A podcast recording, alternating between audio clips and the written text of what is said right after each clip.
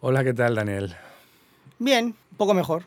¿Un poco mejor que hace 20 minutos? Un poco mejor que hace 20 minutos. Pues Que El hemos carajillo, dejado de grabar. Es que el carajillo ya me está empezando a hacer Ah, el efecto. carajillo del capítulo número 2 de la dieta mediterránea. te Eh, Ese está- Te carajillo. está, haciendo efecto. Me está haciendo efecto ahora. Bien, bien, bien. Pues, oye, sin más preámbulos ni dilación, yo creo que vamos a, a empezar, ¿no? ¿Te parece Muy bien, me parece Este va a correcto. ser el, el capítulo número 3 sobre la dieta mediterránea, que yo le he llamado pues, Curiosidades Mediterráneas. Así que, dentro intro, yo soy Juan Revenga, dietista nutricionista. Mira, hay una cosa que no me gusta, que digo siempre, yo soy yo, soy Juan Revenga, dietista nutricionista, y este es un podcast, factor intrínseco, sobre nutrición, alimentación, dietética, salud y con una chispita de humor. Bueno, y también es usted biólogo. Sí, pero bueno, aquí pinta menos. Bueno, pinta menos. Pues ya No, verás. no, no, la biología y la nutrición. Sin una no hay otra. Hombre, a mí de hecho los estudios de nutrición humana y dietética me duraron un curso menos porque me convalidaron pues gran parte de las asignaturas de, bueno, muchas de las asignaturas o todas las asignaturas de primero del grado me las me las convalidaron por la titulación de biología. Pues yo soy Daniel Sanz, el representante del oyente en la Tierra, Los los oyentes. ¿no? los oyentes en la Tierra y, y el que graba. ¿Qué pasa pues? Muy bien, Eh, podemos también presentar a, bueno, presentar o por lo menos mencionar a tu mujer. Doña Teresa Castillo, que es la que sufre a don Juan sus idas y venidas del micrófono y edita todo con demasiada paciencia, incluso diría yo. Y pone las musiquitas y tal y cual. ¿vale? Todas las chorradas y mierdas que se le ocurren a Juan las trabaja ella. Mira, estaba pensando una cosa, que como no me dejas, que porque es trabajo para Teresa, y vale, que lo entiendo, no me dejas poner ruidos, aplausos, risas o tal y cual, me voy a traer una máquina de ruidos. Miren, pongo como excusa a Teresa, pero no le dejo porque es muy hortera. O sea, Es que soy un poco hortera, yo esas cosas me molan. Me, Pues me no. voy a traer una, una Que no. music box de esas. Y lo poner borraré. Le, aplausos. le- le costará más trabajo a Tere porque le diré, por favor, borra eso. No, ¿de verdad no me vas a dejar traerla? No. En los chinos cuesta 3 euros. No, Ah, O en el jalejo, alejo. Que no. No. no. Oye, pues eh, vamos a hacer uno- un, ca- un episodio, el último creo de la dieta mediterránea, el capítulo Vamos a tres. hacer una cosa. Dime. los oyentes que utilizan Spotify, como estoy alojando en Anchor, deja añadir encuestas, ¿vale? Entonces, si utilizáis Spotify para escuchar esto y entráis en las notas, veréis que hay una encuesta. ¿Ruidos horteras sí o no? A ver cuánta gente dice que sí. Sean los que sean, no los pondré. Pero para ver cuánta gente dice que sí. Vale, no, pero no lo hagas así, sé un poquito más aséptico. Di ruidos o efectos solicitados por Don Juan. Efectos sí y no. Ya está. efectos de sonido, sí o no, ¿vale? Vale. Venga. Salga lo que salga, no se pondrán. Pero, La Bien, verdad- Muy bonito. pero tengo curiosidad por verlo. Vale, venga, vamos a hablar, que si no se nos vamos en la famosa media hora que máximo que no tiene que durar, eh, que nos tienen que durar los episodios. Te traigo las curiosidades mediterráneas y la primera de ellas es que Portugal es Mediterráneo. Bueno, eso, eso es aparte, sí, sí, ya lo hemos mencionado alguna vez, sí. Que está dentro de la. Sí, sí, sí. De la ¿Cómo es? Del patrimonio cultural inmaterial de la dieta mediterránea. Bueno, pues Portugal forma parte, pese a no tener ni un metro de costa de, Mediterráneo. con el Mediterráneo, pero bueno. Pues mira, una, sor- otra sorpresita. Ansel Keys, el papá de la dieta mediterránea, Anacleto, ya ves. Anacleto, ya ves, no es, no era. Este hombre vivió un montón, vivió 101 años, ¿eh? Ostras, Sí, sí, nació en 1904 y falleció en el, en el 1905. En el 2005, no, entonces vivió un año. perdón, en 1905. Sí, sí, sí. O en el 6, no lo sé. Ostras, Mira, pues vio el 101, cambio. 102, sí, sí. Tom vio el cambio y los euros. Ahora te contaré. Sí. Bueno, pues no era ni nutricionista, que dices, bueno, es que. Le pega, Sí. le pega. Ni médico, oiga. También le pega. A día de hoy tenemos nutricionistas que ni son nutricionistas ni son médicos. Bueno, no. Bueno, son, son fake, pero este hombre yo creo que la mayor parte de la población le asocia como que era un médico, ¿no? Además, Yo no. incluso en la... ¿No? ¿Y qué, qué creías que era? Científico. Biblio- ¿Bibliotecario? No, le imaginaba como un químico o científico o similar. Bueno, pues mira, por ahí van, por ahí van un poco las cosas. Eh, De todas formas, este siempre salía con bata blanca. En una de las portadas más conocidas de la revista Time, donde salió él, que se le, se le tildaba Mr. Colesterol, Ajá. y salía él con su batita blanca. Bueno, este hombre nació en, en Colorado en el 2004, en el 2004, no, en 1904, eso.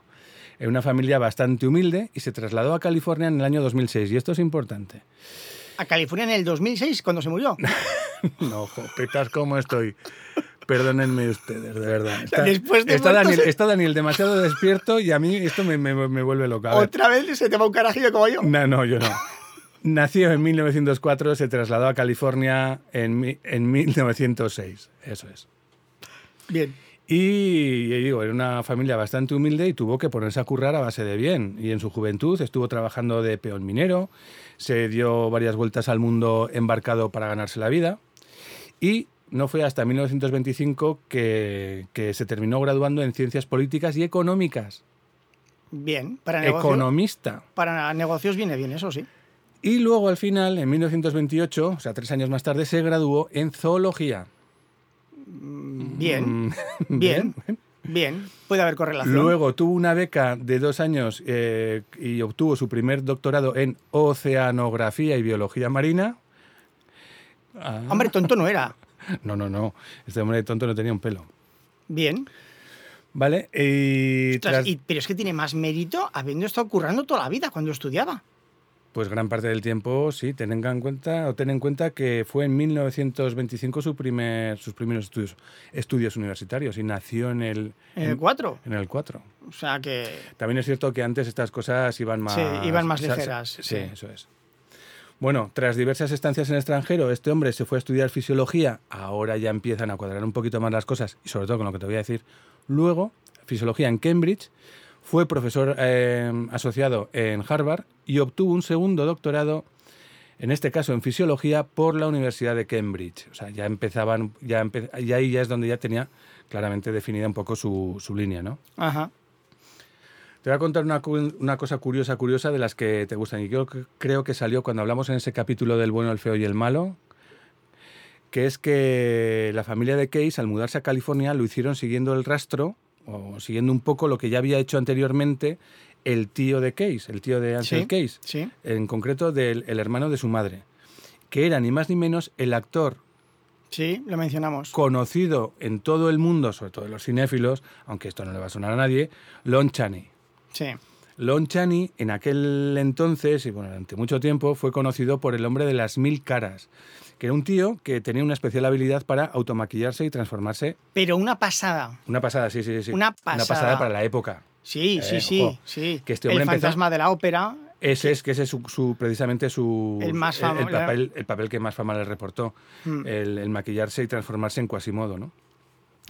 Y Lon Chaney empezó en el cine mudo. Sí, sí, sí. y, se, y lógico. se caracterizaba y se... eh, eh, eh, Lógicamente. vale. Y voy a dejar ya esta anécdota, que es la segunda, remitiendo a que, todos aquellos cinéfilos, no tanto a las películas de Lon Chaney, que por supuesto sí También. que pueden hacerlo, pero hay una que me entusiasmó a mí cuando la vi, también es antigua, en concreto es del carismático James Cagney. ¿Te suena a ti uno que siempre hacía de gángster? Sí. Bueno, pues este James Cagney hacía de Lon Chaney y la película se llama El hombre de las mil caras y es un Buenísima. Sí. Mejor que el libro. Ah, pues yo el libro no sabía, no sabía ni que había. Sí. Bueno, pues precisamente es un- fue tan importante No, Lon Chaney, ¿Qué, qué película? ¿El hombre de las mil caras? el hombre de las mil caras. No, me estoy confundiendo. No sé si hay libro. Me he confundido yo, perdón. Vale, vale. Es una película autobiográfica. Bueno, auto no, es biográfica de Lon Chaney. Ujú. Entonces, fíjate, fíjate hasta qué punto fue conocido este actor en su tiempo que, que en el cincuenta y tantos este James Cagney le hizo una... Estaba confundiéndome con El héroe de las mil caras, que es un libro de Joseph Campbell, te rogamos óyenos, sobre la psicología de los arquetipos de los personajes. Perdón. ¡Jopetas! Tú a veces también eres el que, dices el que, el que no tiene memoria A ver, para lo que quieres. Bueno, que pues yo sí que tengo memoria. ¿eh? Lo que no tengo memoria lo dice usted. El problema es que tengo tantos datos en mi cabeza que muchas veces recuerdo trozos de cosas, pero no recuerdo dónde lo leo, de dónde venía. Y tengo que buscar en base a un recuerdo lo que es. Pero yo- mi memoria funciona perfectamente. Otra cosa Vale. es que recuerde de dónde viene. Como las egagrópilas, lo recuerdo desde sexto de GB. ¿las qué? Egagrópilas, ¿de qué mierdas me sirve saber que es una egagrópila? De nada. ¿Nos lo cuentas, por favor? Porque yo... Cuando un ave lechuza búho come un pequeño roedor, vomita, luego unas bolas que contienen los huesecillos y la piel que no puede digerir y esas bolas que están compuestas, que son sacos, que en el interior tienen los huesecillos y las piel de ese animal que no ha podido digerir, esas bolas se llaman egagrópilas, ¿Y sirven para algo? para que el bicho no se muera. O sea, porque una lechuza coge un ratón y se lo come Ah, entero. vale, vale. Pero- Bueno, pues queridos escuchantes, ya conocemos un poquito más acerca de las egagoroplias. Muy bien. Tercera curiosidad, si te parece bien. Sí, por favor. A Ansel Keys, Anaclito Llaves, se le conoce por, sobre todo, el, el estudio de los siete países que hablábamos en el episodio Sí. el capítulo 2. Pero su legado va mucho, muchísimo más allá y ha trascendido pues, en, en cosas de la actualidad que a lo mejor no todo el mundo conoce, pero que, que están ahí. De entrada, una de las cosas más, más conocidas en su época es que hizo interesantes estudios acerca de la adaptación del organismo a situaciones muy extremas. Como que te encierren en una cárcel durante 18 días y Pues sin casi- comer ni beber. Pues casi, casi. Una es la adaptación del organismo humano a las alturas, pero extremas, y esto lo hizo en colaboración con el ejército norteamericano. Y también con este eh, l- hizo el- lo que se conoció como, y aquí tiene, tiene nombre de, de asunto conspiranoico, el experimento Minnesota. ¿Mm? El experimento Minnesota con- eh, consistía precisamente en saber la respuesta fisiológica del organismo a la inanición extrema.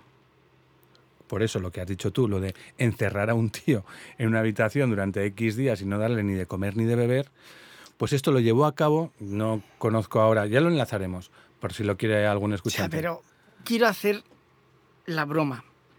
Pero es que esto es muy de, de experimento nazi y luego, eran Sí, conden- y sí. luego eran condenados por crímenes contra la humanidad. No, pero a ver, hay una gran diferencia, que este Que lo- tenían papeles para hacerlo. Sí, y lo hacían de forma abierta, los otros lo hacían de, de paredes hacia adentro, ¿eh? los nazis. Era como más. Como era tan salvaje que mira, no se lo vamos a contar a nadie y nos lo quedamos para nosotros lo que averigüemos. Pero estos no. Estos, aunque podríamos hablar muchas veces de esos experimentos que se hacían en los años 50 y 60 y que luego se publicaban y que eran muy salvajes. Ya te contaré. Pero muy salvajes. Ya te contaré uno de la, de la, de la que se hizo en la prisión de Vermont, que era, o sea, ya te contaré el de la prisión de Vermont. Sí, mejor. Vale. mejor. Pues el experimento de Minnesota consistía en esto. A 32 tíos se les sometió a una situación de inanición bastante extrema. Y aquí entra a jugar dentro de las curiosidades Grande Cobian, porque en aquel entonces... Grande. Sí. Fue en aquel entonces cuando recibió una carta invitándole precisamente a formar parte del equipo de profesores asociados de la Universidad de Minnesota, más en concreto al Laboratorio de Higiene y Fisiología de esa universidad, que fue muy conocido y fue el que albergó precisamente el, el estudio de los siete países y que anteriormente decía, bueno, contaban, ahora ya no sé dónde estará, pero que ocupaba eh, el hueco que había debajo de las gradas del estadio de, de los Minnesota. Pues era grande. No sé qué. Sí, bueno, pues eso. Pues ah, un laboratorio de higiene debajo de unas gradas. ¡ah! Bueno, a ver, es decir, debajo de Sí, las gradas, sí, un era- piso por era un- debajo. ¿no? era un chiste Sí, fácil. Vale. Y bueno, Grande Cobian no solamente participó, o entró a participar en ese experimento en Minnesota sobre la inanición, y- sino que luego pues le dio pie a participar en el propio estudio de los siete países. Aquí no acaba la anécdota número 3, sino porque precisamente eh, su colaboración con el ejército sa- de los Estados Unidos se plasmó en 1941 en plena Segunda Guerra Mundial con la creación de lo que se conocen todavía a día de hoy de raciones K. ¿A ti te son las raciones K? Me suena especial, K. Sí. No, pues no tiene nada que ver. No, no me Pero su- si ahora que lo dices. No me suena de nada. Pues las raciones K son las raciones de campaña que se les daban a los soldados Vale. precisamente que tenían, tenían en aquel entonces, o Sí. ya no, hasta cigarrillos. Sí. Tenían cigarrillos, tenían chicles, pastillas potabilizadoras, galletas, bueno, y Sí. este tipo de cosas. Bueno, pues el diseño del contenido de esa caja, Sí. que llevaba cigarrillos Lucky's, no lo olvidemos, Sí. se encargó precisamente a Ansel Case para que lo llevaran las tropas paracaidistas.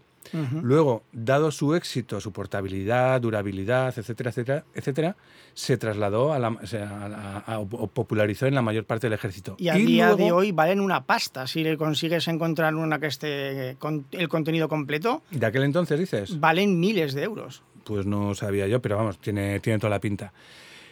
Y En el ejército español, yo cuando hice la mili, que a mí me tocó hacer la mili, nosotros no, no, no les llamábamos raciones cal, les llamábamos raciones de campaña, pero es que básicamente era esa. Quiero decir, han llegado o ha trascendido a muchos otros ejércitos de, de otro país distinto de Estados Unidos. Ujú. Y algunos alumnos que tengo yo en enfermería, que están al mismo tiempo en, en la, en- en la Academia General Militar, pues alguna vez cuando me han hecho algún trabajo y lo han ilustrado precisamente sobre las raciones de campaña, y yo tengo dos o tres en casa precisamente de alumnos que me han, que me han traído esas, esas raciones. Ujú.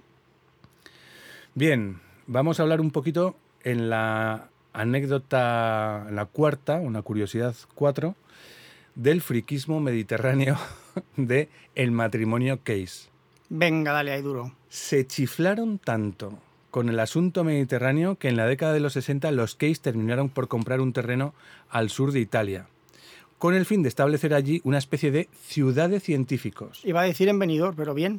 No, ciudad de descanso. Claro. Y, fun- y fundaron Marinador. Hubiese sido muy buena, ¿eh? Pues que sepáis que Marinador Se- Nos fundaron los gays. fue fundada por... No. Bueno, pues le- no, pues quisieron hacer, y la hicieron, una especie de sucursal o delegación de la Universidad de Minnesota en, en el sur de Italia. Hasta el punto que le llamaron, le llamaron a ese complejo, le llamaron Minelea, que es una combinación de palabras entre, evidentemente, Minnesota. Minnesota, y Elea, que es el municipio más cercano al menci- a, un, a un parque nacional, el Parque Nacional de Cilento, que está en Italia, Ujú. Parque Nacional Natural. Muy bien. Quinta, la, capa- la capitalidad de la dieta mediterránea. Creo que ya hemos hablado. bueno, Soria se os o lo he algo dicho. así era, ¿no? Ahí ya me has chafado él esto. Ya me has- ya es lo que Pero viene creo así que ya esto. lo dijimos. Bueno, pues sí, lo vamos a recordar. Hay que, hay que mencionar que la capitalidad, que para hacer a algo un patrimonio cultural, no olvidemos, inmaterial de la humanidad, Hay que darle una, una cuna. hay que darle un marco geográfico, ¿no? Entonces, Y ese y dentro- marco geográfico tiene forma de torrezno y la dieta mediterránea Tal se basa cual. en el torrezno de Soria. Cuando se propuso el, el que fuese Patrimonio Cultural Inmaterial de la Humanidad en el año 2010, lo hicieron cinco países. A eh, iniciativa de España, todo hay que decirlo, bueno, de España no, de la Fundación Dieta Mediterránea, que es española. Ujú. Y lo hicieron junto con Grecia, con evidentemente Italia, con Marruecos y por supuesto España. Pero Vale, no, no entiendo nada, Juan. Dime. Vamos a ver. Si es dieta mediterránea, si hay tantos países, si los frikis estos se fueron a vivir a Sicilia, ¿por qué eligen Soria? Que ni siquiera es mediterránea. Pues espérate un poquito que, que la cosa va... va- y a el, ver, y te el quiero decir- torre- y el torreno de Soria no está reconocido como patrimonio inmaterial de la No, no, humanidad. inmaterial no, que sea material. Ese, sí. Ese tiene que ser material. Sí. Buen material. Vale. Te- a ver, yo quiero contrastar un poquito también Soria, la capitalidad de la dieta mediterránea en España, con las otras capitalidades. Es que en el caso de Italia fue la región que es un parque nacional natural de Cilento. Claro, porque si te sueltan ahí dentro, todo lo que comes es mediterráneo. Lo tienes que cazar con tus propias manos. A ver, es una región paradisiaca, o sea, que tú la ves y si te cae la baba y dices Mediterráneo, o sea, pues, mm, o sea, es flipante. En Grecia, esa, esa capitalidad se concretó en una idílica región también de Coroni, que tú la ves y dices, jope, qué maravilla de aguas transparentes, evidentes de costa y tal. En el caso de Marruecos fue el- la población esta de las casas azules, que Sí, es que es muy Che- bonita, Choain o algo Que así. hay mogollón de postales y fotos de esto. Bueno, pues eso, pero que tampoco costa a costa creo que no tiene, que está igual a Mm. dos o tres kilómetros, Sí, bueno. creo que algo así. Sí, Caminando sí, se hace. si te subes a alguna torre, seguro que ves el Desde mar. Soria caminando no llegas al Mediterráneo. Te iba a costar. Y luego Soria, tú, en España. O sea, es que, no sé, parece que hay un poco de... ¿No? De maletines. Hombre, ma- es que maletines en Soria es que no sé.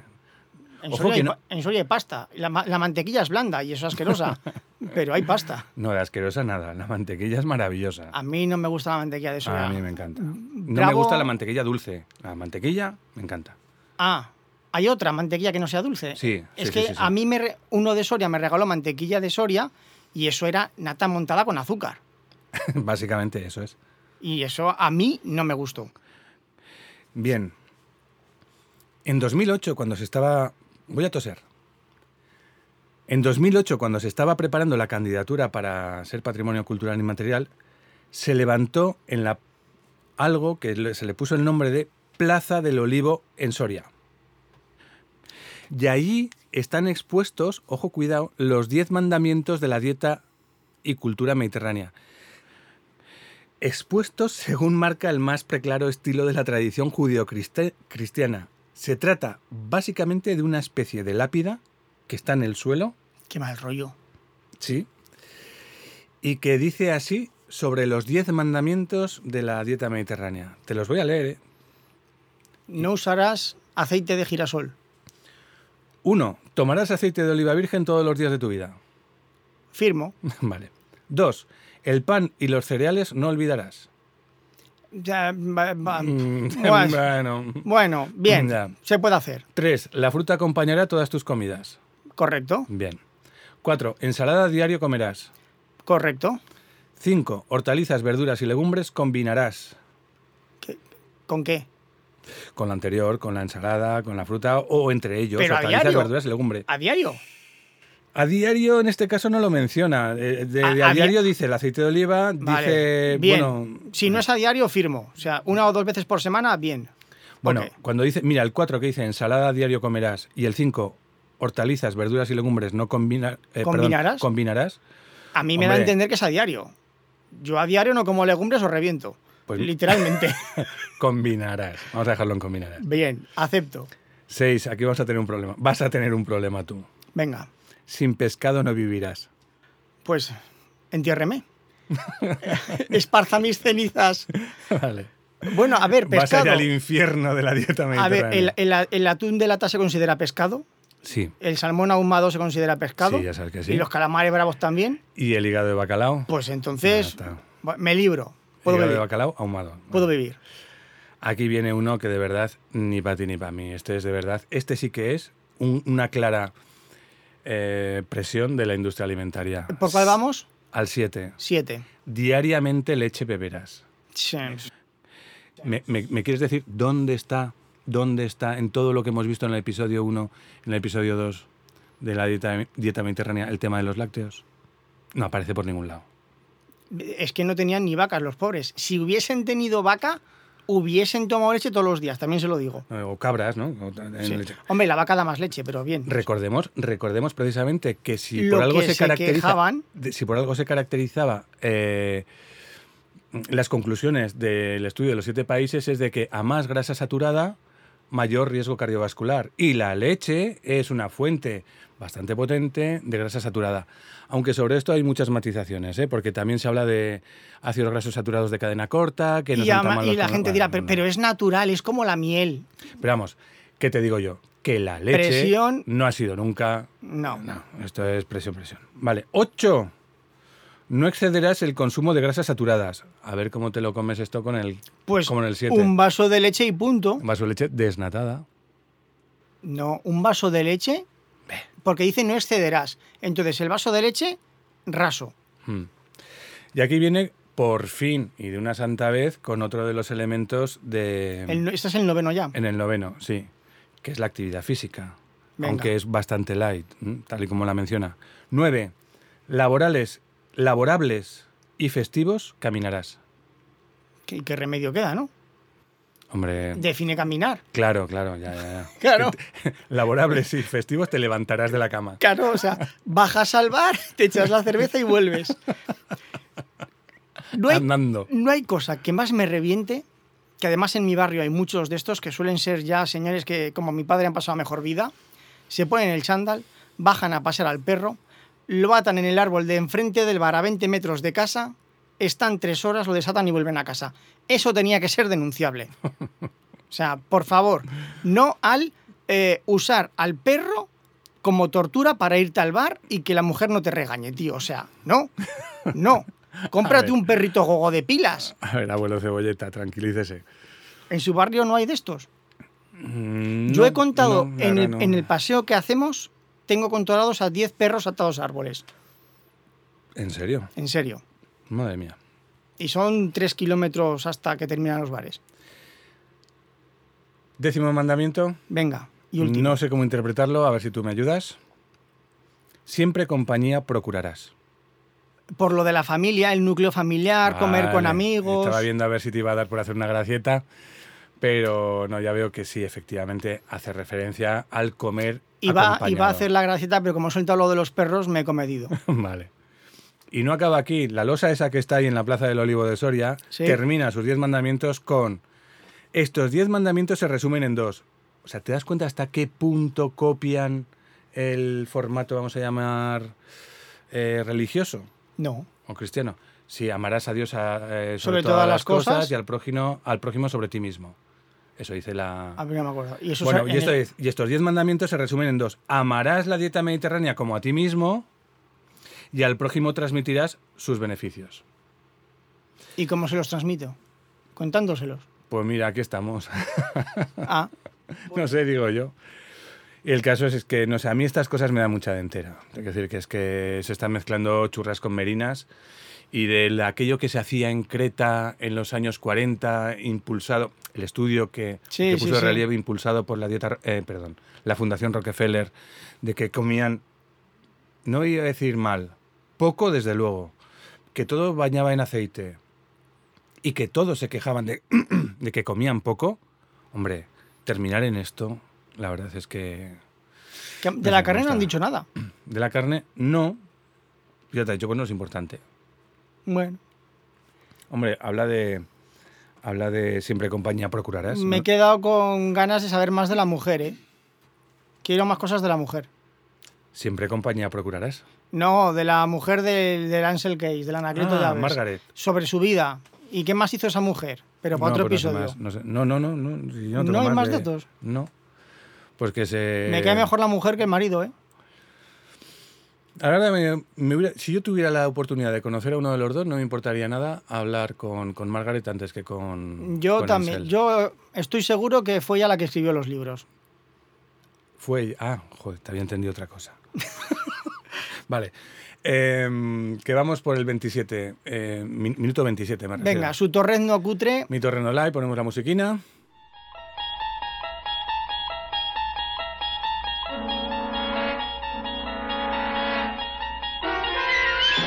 Estamos viajando hacia una dimensión distinta a la del mundo de la visión y del sonido. El reino maravilloso de la imaginación. La dimensión desconocida.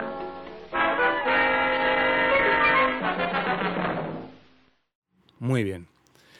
Pues es un torreno cutre. Bueno, pues es cutre, es indignado. Mira, Indignado. Eso se lo acepto.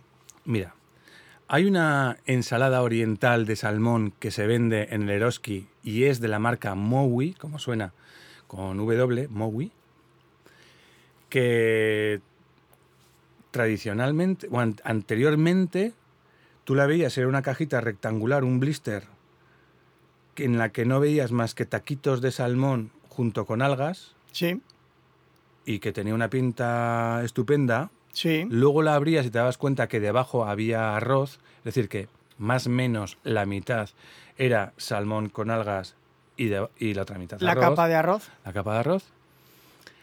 Pero ahora te siguen cobrando lo mismo, que no es un producto Barato. barato, son 5,95. Jodó. Ojo, ¿eh? 5,95, casi 6, euros. Pero es que ahora la cantidad de salmón es anecdótica. Y esto es muy cabreante. Y el precio es el mismo. Y esto a mí me cabrea muchísimo. ¿Qué Bueno, quieres pues que comprese, te po- diga? comprese algas, comprese salmón y se hace la ensaladita. No, no, que lo tengo clarísimo. Con la pescatera del, del Eroski donde suelo comprar, porque yo tengo, tengo debajo de casa el- un supermercado de estos. Si Me ha nos dicho, quiere yo- patrocinar Eroski, ningún problema. Bueno, no, venga, eh, ningún problema. Siempre he dicho que, sea quien sea, no hay ningún problema en que, eso sí, hablaremos de todo, ¿eh? Sí. Vale. O Mowi, si también quiere patrocinarnos y al mismo tiempo cambiar, Vale. Que Vale. me regale ensaladas. vale. Y, bueno, me ha dicho la pescatera, oye, pues hacemos una cosa, te hago yo en taquitos el, el salmón, y digo, también lo puedo hacer yo, ¿eh? Me dice, lo congelas, lo congelo, y le pones el wakame este que se vende ya en todas partes, y... Sí. y las semillas estas de sésamo, te haces un arroz glutinoso tipo japonés y ya está. Y evi- evidentemente eso voy a hacer, Y sale mucho más barato. no te quepa la menor duda. Así que señores de Mowi, de verdad, ya sé que esto se está sucediendo en un montón de productos, Sí. de que nos están dando menos por el mismo precio de antes, Sí. y, pero no mola nada. Pero esto es escandaloso. Así que hasta aquí. Pues muy bien. Un saludo a todos. Muchísimas gracias y nos vemos en el capítulo, episodio 31, creo que es. O lo que sea. Eso es.